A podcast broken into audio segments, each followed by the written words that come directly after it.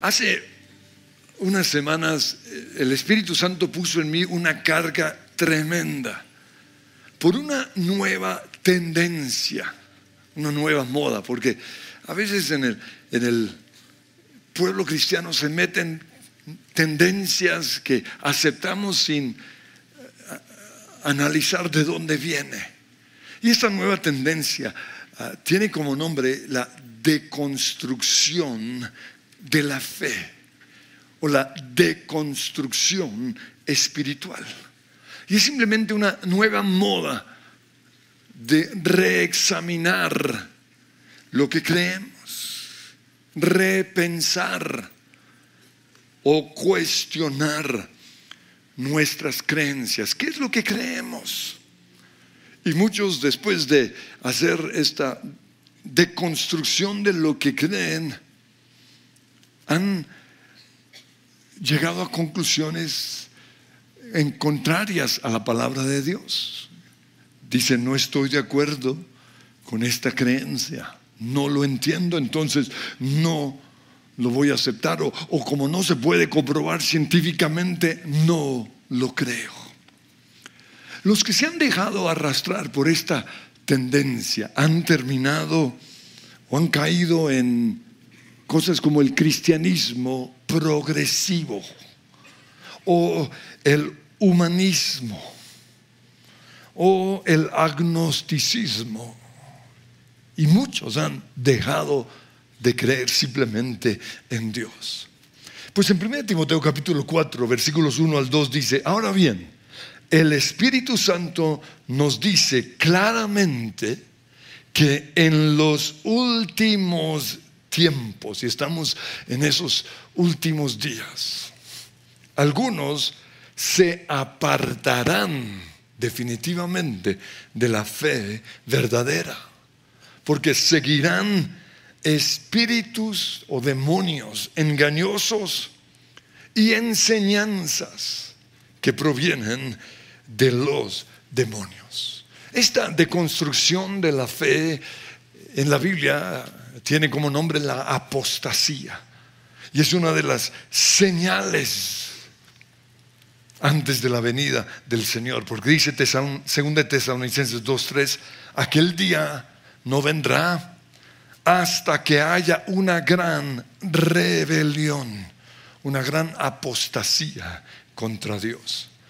Y 2 Timoteo 4 del 3 al 4 dice, llegará el tiempo en que la gente no escuchará más la sólida y sana enseñanza de la Biblia, sino que seguirán sus propios deseos, inventarán un Dios como ellos lo quieren y buscarán maestros o influenciadores que les digan lo que sus oídos se mueren por oír. Rechazarán la verdad e irán tras los mitos. En otra traducción dice las novelerías. Entonces, ¿a, qué novelerías se refiere Pablo aquí en Timoteo? Pues uno de esos mitos es que al final de todo, todo el mundo será salvo. Eso se conoce como el universalismo. Y muchos cristianos han caído en esa mentira. Otro mito es que todos los caminos conducen a Dios, el pluralismo. Otra tendencia es que la justicia social debe ser el centro del Evangelio. Otra, otro mito es que Dios está a favor de la diversidad sexual. Y otro es que no hay verdades absolutas, sino relativas. Entonces, si es así, vive tu verdad. No importa la verdad de otro, viva, vive tu verdad. Y el otro, Pelufo ha hablado mucho de esto, es Dios quiere que sea feliz. Porque aquí algunos se divorcian porque es que Dios quiere que sea feliz. Ningún me divorcio porque Dios quiere que sea feliz. No, Dios dejó su palabra para ser feliz. Pero encuentro que hay lo que yo he llamado víctimas de esta tendencia que ahora se convirtieron en promotores. de esta nueva moda. Y lo que hace tan peligroso esta nueva tendencia es que las personas que lo están promocionando son, entre comillas, personas buenas. Es decir, fieles a sus esposas, con familias hermosas, personas que ayudan a los pobres y aman a su prójimo. Y por eso algunos se están dejando encarretar por estas personas. Yo encuentro ciertas características en, los que se han metido en esta nueva onda de la desconstrucción de la fe. La primera es que muchos servían a Dios, pero solo dando, nunca recibiendo. Y ese es el problema con algunos predicadores, con algunos maestros, salmistas, o músicos cristianos que los llamamos itinerantes. Son personas que solo están dando, pero no se congregan. No le rinden cuentas a ningún líder. No están siendo discipulados. Pero también ese es un peligro con los servidores aquí. Yo no puedo permitir que una persona sirva y nunca esté aquí en medio de nosotros con las manos levantadas adorando al Señor y recibiendo. ¿Por qué? Porque se van a quemar y se pueden desviar. Otra característica que veo de, estos que están promoviendo esta nueva tendencia es que tienen mucho conocimiento teológico.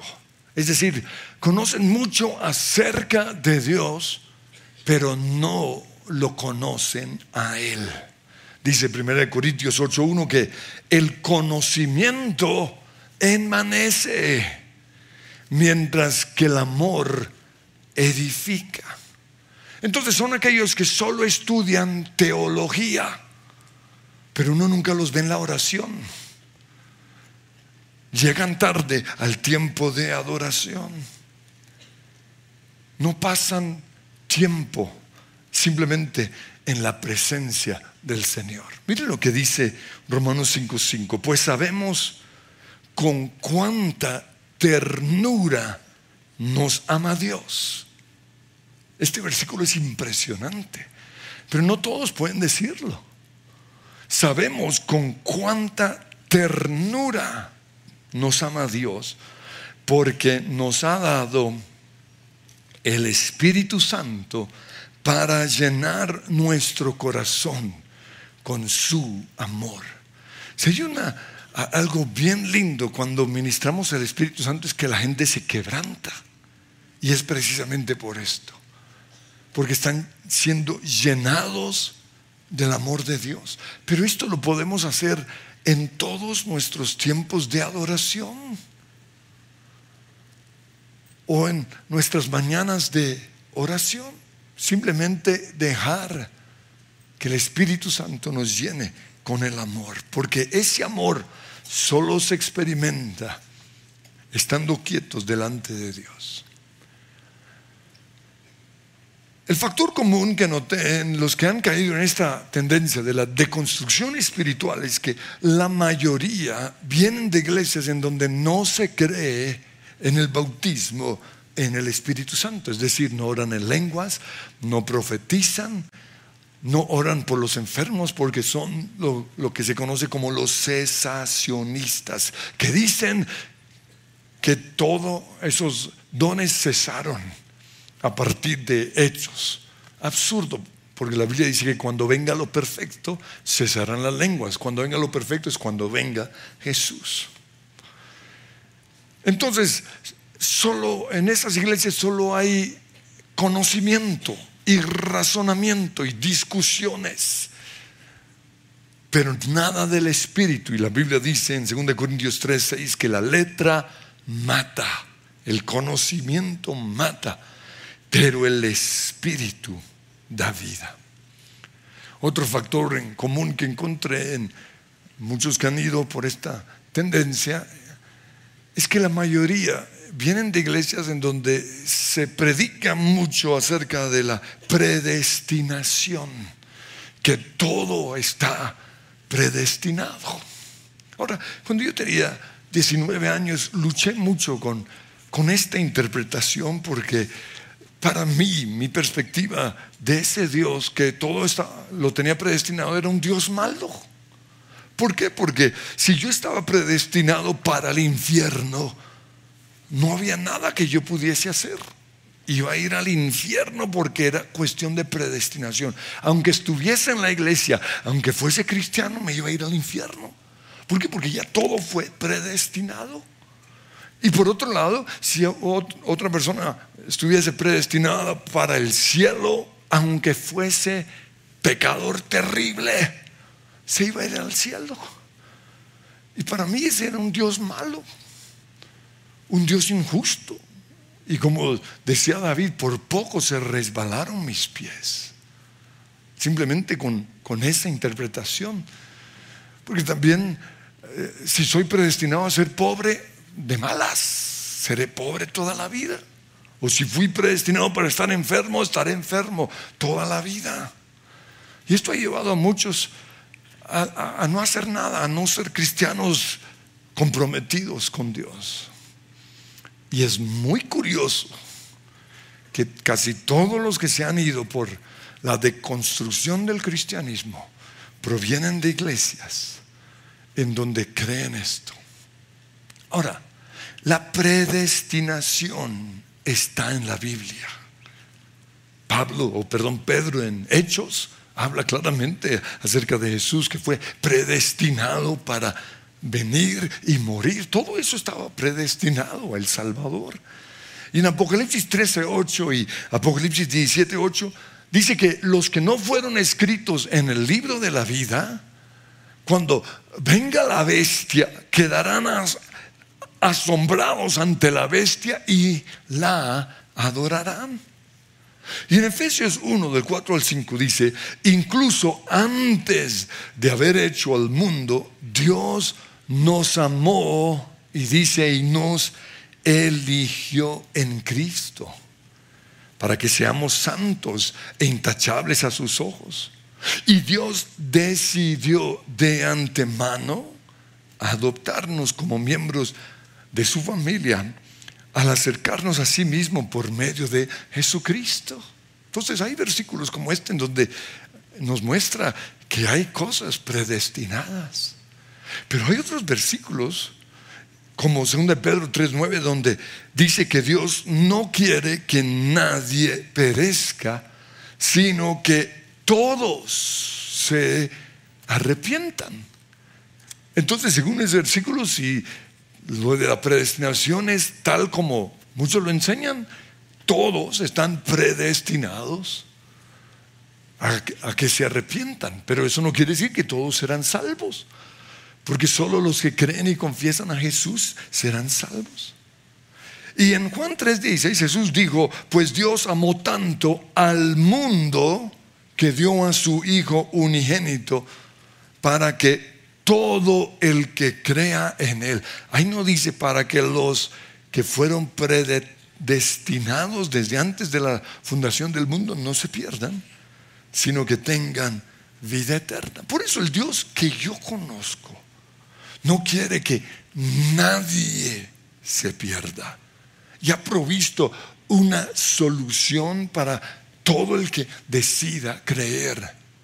Pero también le ha dado al ser humano el libre albedrío para que sea el hombre o la mujer el que tome esa decisión de creer o no creer. Por eso nuestras decisiones son tan importantes. Nuestras decisiones determinan qué va a ser, cómo va a ser nuestra eternidad. Entonces, lo que decidimos creer, pero también cuidado, los libros que leemos. Hay gente que solo lee libros del mundo y no tiene ni idea de quién es su autor. Las películas que vemos, las personas con las cuales nos relacionamos, nuestros amigos y aún la persona con la cual decidimos casarnos. Otros que fueron por ese sendero de la deconstrucción de la fe, También vienen de iglesias en donde la mujer es considerada inferior al hombre. Y, esa creencia, especialmente en este tiempo del feminismo, pues obviamente va a alborotar a algunas personas. Esa posición machista que hay en algunas iglesias no es bíblica.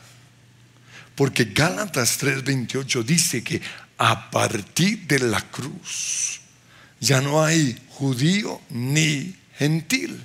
Antes de la cruz los judíos eran el pueblo escogido. Ya a partir de la cruz no. Tampoco hay hombre ni mujer ni esclavo ni libre, porque todos ustedes son uno en Cristo. Lo que pasa es que el mundo secular, al mundo secular le tomó un poco de tiempo adaptarse a lo que Jesús logró en esa cruz, de romper esa maldición que estaba sobre la mujer. Y por eso a veces encontramos algunos versículos de Pablo un poquito complicados, como por ejemplo 1 Timoteo 2.12, donde él dice, yo no permito a las mujeres que les enseñen a los hombres ni tengan autoridad sobre ellos. Él estaba simplemente siendo cuidadoso con el mundo secular. Pero Jesús ya había empoderado a las mujeres les dio el privilegio de ser ellas las que anunciaron el mensaje más importante y fue la resurrección de Jesús. Y también en Hechos 2.17 dice, los hijos y las hijas de ustedes profetizarán. Entonces, todas las personas que, que estudié, que se fueron por este sendero de la deconstrucción espiritual vienen de iglesias en donde no creen en el ministerio de la mujer. Pero otros tuvieron malas experiencias en sus iglesias. Quizás fueron abusados sexualmente. O estuvieron en iglesias en donde hubo abuso de autoridad. Hubo manipulación. O vieron la hipocresía de sus líderes. Los cantantes de la banda Gungor, que fue que es una banda que hoy está promocionando, esos cantantes están promocionando precisamente esto, vieron en sus giras en el mundo lo que tristemente pasa detrás del escenario en algunas iglesias. Y eso los, los afectó. Ahora, yo lo sé porque yo lo he visto.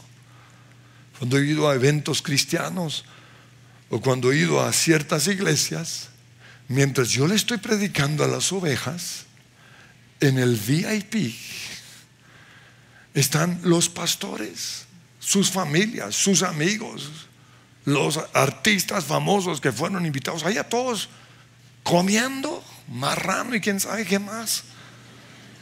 Fue un lugar y, estaban viendo un partido de fútbol. Entonces, sí, tristemente detrás del escenario en algunas iglesias hay cosas que dan la idea de que hay algunos que se creen mejores que otros, que no necesitan de la palabra, que no necesitan adorar. Y eso nos puede afectar, pero en mi caso yo no voy a dejar que eso me lleve a la deconstrucción de mi fe. Otros que se han apartado son hijos de pastores. Quizás porque conocieron al Dios de sus padres, pero no lo conocieron a Él personalmente. O quizás porque vieron la dualidad de sus padres. Se desilusionaron al ver que una cosa eran los padres aquí en la iglesia y otra muy diferente en sus casas. Uno de esos hijos se, llama Abraham Piper. Se volvió famoso deconstruyendo los libros de su papá, John Piper. Y es tan famoso que tiene 1.7 millones de seguidores en TikTok, simplemente burlándose de su papá. Y hablando, o, sí, hablando mal de cómo él fue criado por sus papás. Otro es Bart Campolo, hijo también de otro pastor y predicador muy conocido. Dejó de creer en Dios y ahora es humanista secular. Ellos son los que creen que el ser humano puede ser bueno sin necesidad de Dios, sin necesidad de la iglesia. Y muchas de sus inquietudes en contra de Dios surgieron cuando estaba haciendo obra social en los tugurios de Filadelfia. Porque estando allí vio cosas que, que le afectaron. Niñas que fueron violadas y abusadas por sus papás. Y entonces él pensó, ¿cómo puede un Dios de amor permitir o predestinar que una niña así sea violada? Y todo eso lo rayó en contra de Dios. Cuando finalmente se proclamó ateo, su papá le dijo lo siguiente, yo sí pensaba que te estabas desviando al ver que solo venías a la iglesia cuando te tocaba predicar. O sea, como, qué papá tan bestia. Es obvio que una persona que solo viene cuando le toca dar, es obvio que está mal, porque no está recibiendo. Pero ante eso, Bart dijo, ¿Cómo será de débil la fe cristiana? Que para uno mantenerse en los caminos de Dios tiene que asistir todos los domingos a la iglesia, tiene que relacionarse con cristianos. Y estaba hablando de, o, eso lo distorsionó para mostrar que la fe nuestra es cristiana, es muy débil. Pero no es así. Lo que pasa es que el mundo entero está bajo el maligno. Y necesitamos nosotros como iglesia estar unidos. Otros que se han apartado de la fe fueron personas muy reconocidas en el mundo cristiano, como Marty Sampson, el líder de alabanza, cantante y escritor de muchas de las canciones de Hillsong. De repente él anunció en sus redes sociales que estaba perdiendo su fe. Y un tiempo después dijo que ya no se consideraba cristiano. Pero la pregunta es esta, ¿por qué lo anuncia? O sea, ¿por qué simplemente no se larga? Porque el enemigo está convirtiendo sus víctimas en los promotores de esta tendencia. Y por eso, por primera vez estoy dando nombres, porque necesitamos saber lo que se está moviendo en el mundo. Joshua Harris, también un pastor muy conocido y escritor de un libro que, que hace 20 años todos leímos. Le dije adiós a las citas amorosas. Pero de repente dijo, yo ya no creo en todo lo que dije en ese libro. Y al año anunció que se divorciaba de su esposa, pues con razón ya no creía. Y no solo eso, sino que renunciaba a su fe cristiana. Pregunto, ¿por qué lo anuncia? Rob Bell, él estaba en el listado de la revista Times, dentro de los 100 hombres más conocidos o más influyentes en todo el mundo. Y estaba dentro de los 10 cristianos de mayor influencia. Él fundó la iglesia con el crecimiento más rápido en los Estados Unidos. Pero renunció como pastor cuando escribió su libro Love Wins, el amor ganará. Es un libro acerca del cielo y del infierno. Y en ese libro él hace esta pregunta, ¿será que un Dios de amor mandará a las personas al infierno eterno? Y obviamente la respuesta está en el título del libro, ¿no? Porque el amor ganará. El amor cubrirá multitud de faltas. Y a partir de ese momento comenzó a predicar lo que se conoce como la reconciliación universal. Es decir, que al final de cuentas todo el mundo se salvará. Ahora, Rob Bell, a diferencia de los otros, no ha dejado de creer en Dios pero es promotor del cristianismo progresivo. Cuidado con esa tendencia, porque cuestiona todas las tradiciones cristianas y todas nuestras creencias. Acepta la diversidad sexual, es que Dios ama a todos y hace un énfasis excesivo en la justicia social. Pero de todos estos, los promotores más conocidos a nivel mundial de la deconstrucción de la fe son Red y Link, conocidos por el podcast Ear Biscuits y la serie Good Mythical Mornings, GMM. Tiene 18.1 millones de suscriptores y 8 billones de vistas en YouTube. Son muy famosos y muy seguramente algunos que están acá los siguen.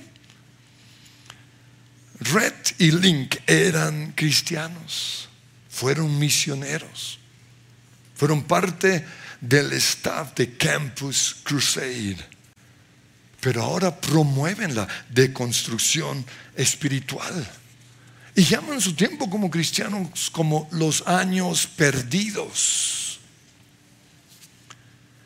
Y quiero mencionar cositas que ellos, ellos han dicho en sus podcasts acerca de la deconstrucción espiritual. En primer lugar, Red. Él fue de los que creía que Jesús era el único camino al cielo y creía en la seguridad de la salvación. ¿no? la seguridad eterna, salvos, siempre salvos.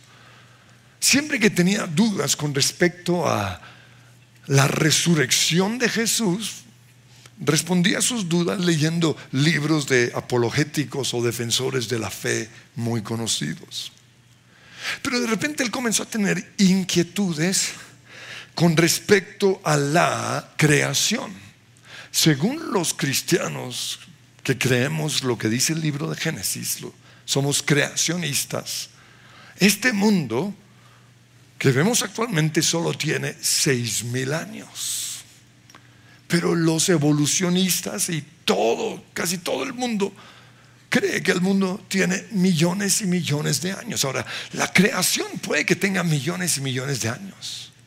Pero el mundo en el cual vivimos ahorita, que se inicia con Adán y Eva, solo tiene seis mil años. Pero Red prefirió creer las teorías, y digo esto, no comprobadas de la evolución, porque nos hacen creer que están todas comprobadas. No, güey. La evolución no está comprobada. O sea, hay como un millón de micos que no han encontrado. Y no lo van a encontrar. Pero prefirió creer eso. Porque esas teorías, una teoría es un pensamiento abstracto. Prefirió creer eso que lo que está escrito en la palabra de Dios. Ahora, ¿qué pasa con esto? Cuando uno empieza a aceptar la evolución, viene lo siguiente, pues si Génesis no es verdad, entonces Adán y Eva no existieron. Y si es así, la muerte y la resurrección de Jesús para deshacer el pecado original de Adán es innecesaria. Y eso es lo que los evolucionistas quieren que la gente crea. O sea, quieren negar totalmente a Jesús. Pero ¿qué dice la Biblia? En Romanos 5.12 dice, por medio de un solo hombre, Adán, el pecado entró en el mundo. Y por medio del pecado entró la muerte y fue así como la muerte pasó a toda la humanidad. Romanos 6:23, porque la paga o la consecuencia del pecado es muerte, infierno. Mientras que la dádiva, el regalo de Dios es vida eterna en quien? En Cristo Jesús. 1 Corintios 15, 21. De hecho, ya que la muerte vino por medio de un hombre, también por medio de un hombre viene la resurrección de los muertos. Pues así como en Adán todos mueren, también en Cristo todos volverán a vivir.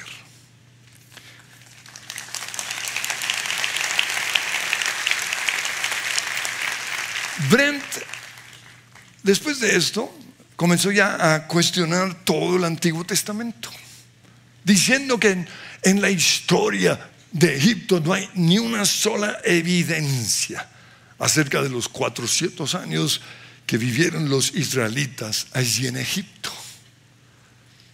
Pero él prefirió creer los el poco registro que hay en la historia comparado a todo lo que Dios en su soberanía se aseguró de que quedara en este libro.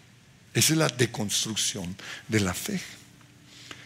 Ahora, no quiso ir al extremo de cuestionar a Jesús, porque eso sí lo veía como el peor de los pecados. Entonces seguía creyendo en Jesús, pero de repente vino este pensamiento, que si lo que la Biblia dice no es verdad? Este pensamiento fue lo que tuvo Eva. Cuando el enemigo viene y dice, ah, con que Dios les ha dicho. El enemigo y los demonios van a cuestionar lo que Dios ha dicho. Y por esto comenzó a cuestionar todas las creencias de los cristianos. Dice Romanos 1:21, se extraviaron en sus inútiles razonamientos y se les oscureció su insensato corazón. Sin embargo, él sigue creyendo en la eternidad. No, eso sí, no se va a ir a, ese extremo. Lo único es que no cree en el infierno. En otras palabras, cree que al final todo el mundo se va a salvar. Y por eso ahora está enfocado no tanto en el futuro, sino en el presente. Ahora, él quiere seguir siendo el mismo hombre que era cuando era cristiano. O sea, quiere ser un buen esposo, un buen papá. Pero no, no hace estas cosas por, por temor a Dios, sino porque ama a su esposa y ama a, a sus hijos. Y todo esto bueno que Él quiere hacer, lo quiere hacer sin el Espíritu Santo, sin temor a Dios y sin ser cristiano, humanismo. El otro compañero de esta serie muy famosa es el tal Link. Él empezó a cambiar sus creencias de repente, tal vez influenciado por su amigo, y al igual que su amigo, para él fue más fácil creer que venimos del mico que creer lo que la Biblia dice. También comenzó a luchar con ciertos pasajes en la Biblia, donde Dios pide algunas acciones poco fuertes. Y vino este pensamiento, estás adorando a un Dios malo. Ese es un pensamiento obviamente demoníaco. Él dirigía alabanza en su iglesia. Y él sabía llevar a la gente a que tuviera un encuentro con Dios, pero él ya no lo estaba teniendo. Por eso se sentía un hipócrita. También se cansó de la discriminación de los cristianos hacia los que practican la diversidad sexual. Cuestionó la resurrección de Jesús Y llegó a la conclusión de que la Biblia fue escrita por seres humanos tratando de explicar a Dios. Ahora, tampoco se fue al extremo de considerarse ateo, él sigue creyendo en algún Dios, pero es más bien un Dios como él quisiera que fuera. Pero él dice algo muy triste y es que no cree que vuelva a creer lo que la Biblia dice. Y eso es lo que 2 Pedro 2.20 dice. Cuando la gente escapa de la maldad del mundo, por medio de conocer a nuestro Señor y Salvador Jesucristo, pero luego se enreda y vuelve a quedar esclavizado o esclavizada por el pecado, y el pecado es simplemente dejar de creer en Dios, termina peor que antes. Les hubiera sido mejor nunca haber conocido el camino a la justicia en lugar de conocerlo y luego rechazar el mandato que se les dio de vivir una vida santa. Demuestran qué tan cierto es el proverbio que dice, un perro vuelve a su vómito. Ahora, cuando oigo historias así, se me rompe el corazón. Y estoy seguro que en el centro del universo hay un Dios de amor que no quiere que nadie se pierda. Y va a hacer todo lo posible para que estas personas vuelvan al Señor. Pero mi pregunta es, ¿qué con respecto a ti? ¿Qué influencia están teniendo estas personas sobre tu vida? Porque sabemos que hoy hay muchos oyendo podcasts de personas que no tienen ni idea quiénes son. O metidos en YouTube, oyendo mensajes. Y sí, puede ser muy chistoso, pero ¿qué hay detrás de eso? Estamos viviendo tiempos peligrosos. Dice que en los últimos días algunos se apartarán de la fe y seguirán espíritus engañosos. Cuidado con estos que están promoviendo la deconstrucción de nuestra fe. Por eso antes de oír algún predicador o algún podcast y aún una canción tenemos que preguntarnos, ¿qué cree esa persona con respecto a Dios? Porque su mensaje va a ser en contra de Dios si no cree en Dios. ¿O qué cree con respecto a la Biblia? ¿O qué cree con respecto a la iglesia? Y otra pregunta, ¿se congrega? A mí me impacta ver cristianos de esta iglesia que siguen en sus redes sociales a personas que hablan de Dios y hablan muy bonito, pero no son cristianos, no se congregan. Hay un mexicano por ahí, les dejo simplemente eso, que muchos siguen y hasta ha sido entrevistado por cristianos. Pero eso no quiere decir que sea cristiano. Tenemos que preguntarnos, ¿se congrega? ¿En qué iglesia? ¿Quién es su pastor? ¿En qué cree ese pastor y en qué creen en esa iglesia? Pues también tenemos que preguntar lo mismo con respecto a nosotros. ¿Qué creo yo con respecto a Dios? ¿Qué creo yo con respecto a la Biblia? ¿Qué creo yo con respecto a la iglesia? Creo que todo lo que la Biblia dice es verdad. Creo yo en la teoría de la evolución o en lo que dice la Biblia. Porque si yo rechazo una sola parte, una sola hoja de la Biblia, más bien rechazo todo. La Biblia dice eso. Creo en la naturaleza pecaminosa del ser humano y que el pecado nos ha separado de Dios. O creo que el ser humano es bueno por naturaleza. Creo en la obra expiatoria de Jesús. Creo que Jesús murió resucitó y ascendió al cielo. Creo que la justicia social debe ser el centro del Evangelio. Creo que algunos pasajes de la Biblia con respecto a ciertas prácticas sexuales son retrógradas y hay que actualizarlas, hay que ir y cambiar lo que ya está escrito. ¿Qué creo yo?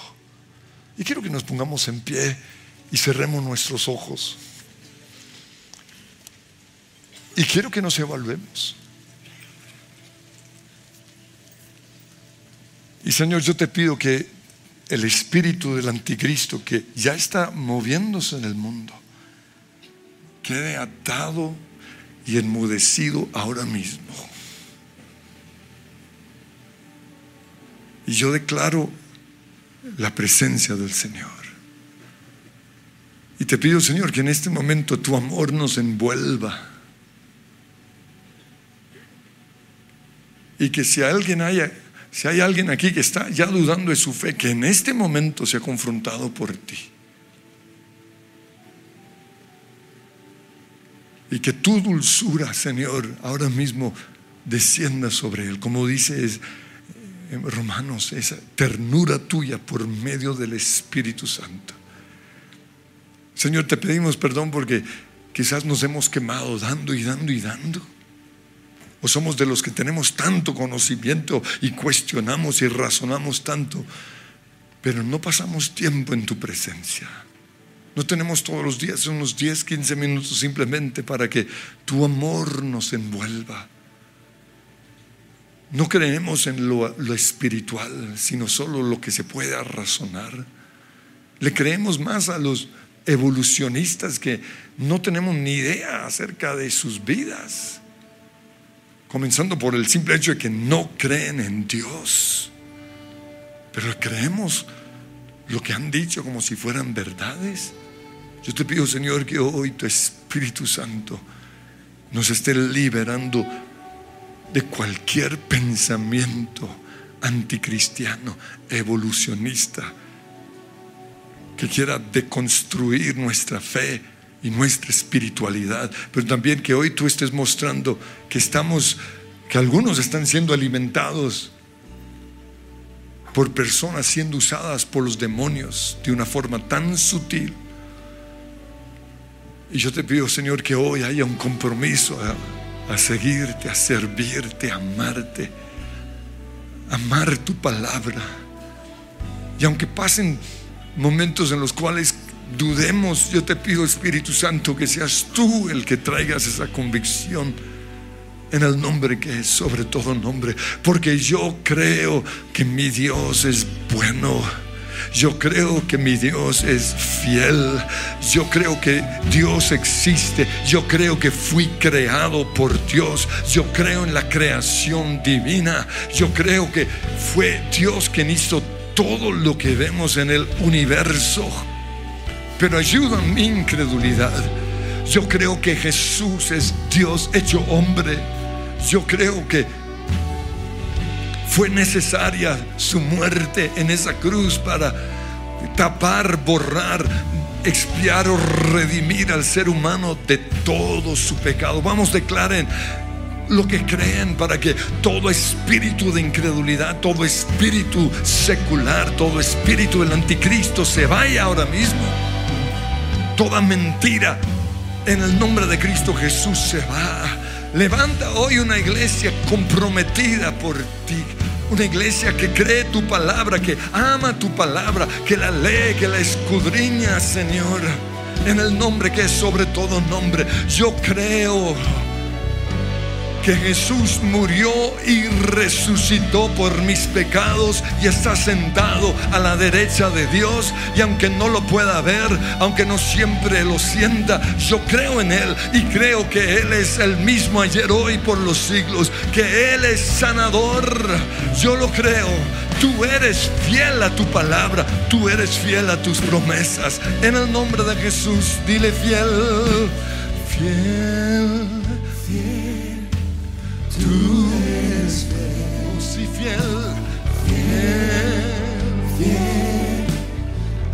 Eres real, eres real. Puedo confiar en ti, son mis manos, voy a creer. Eres real, Eres real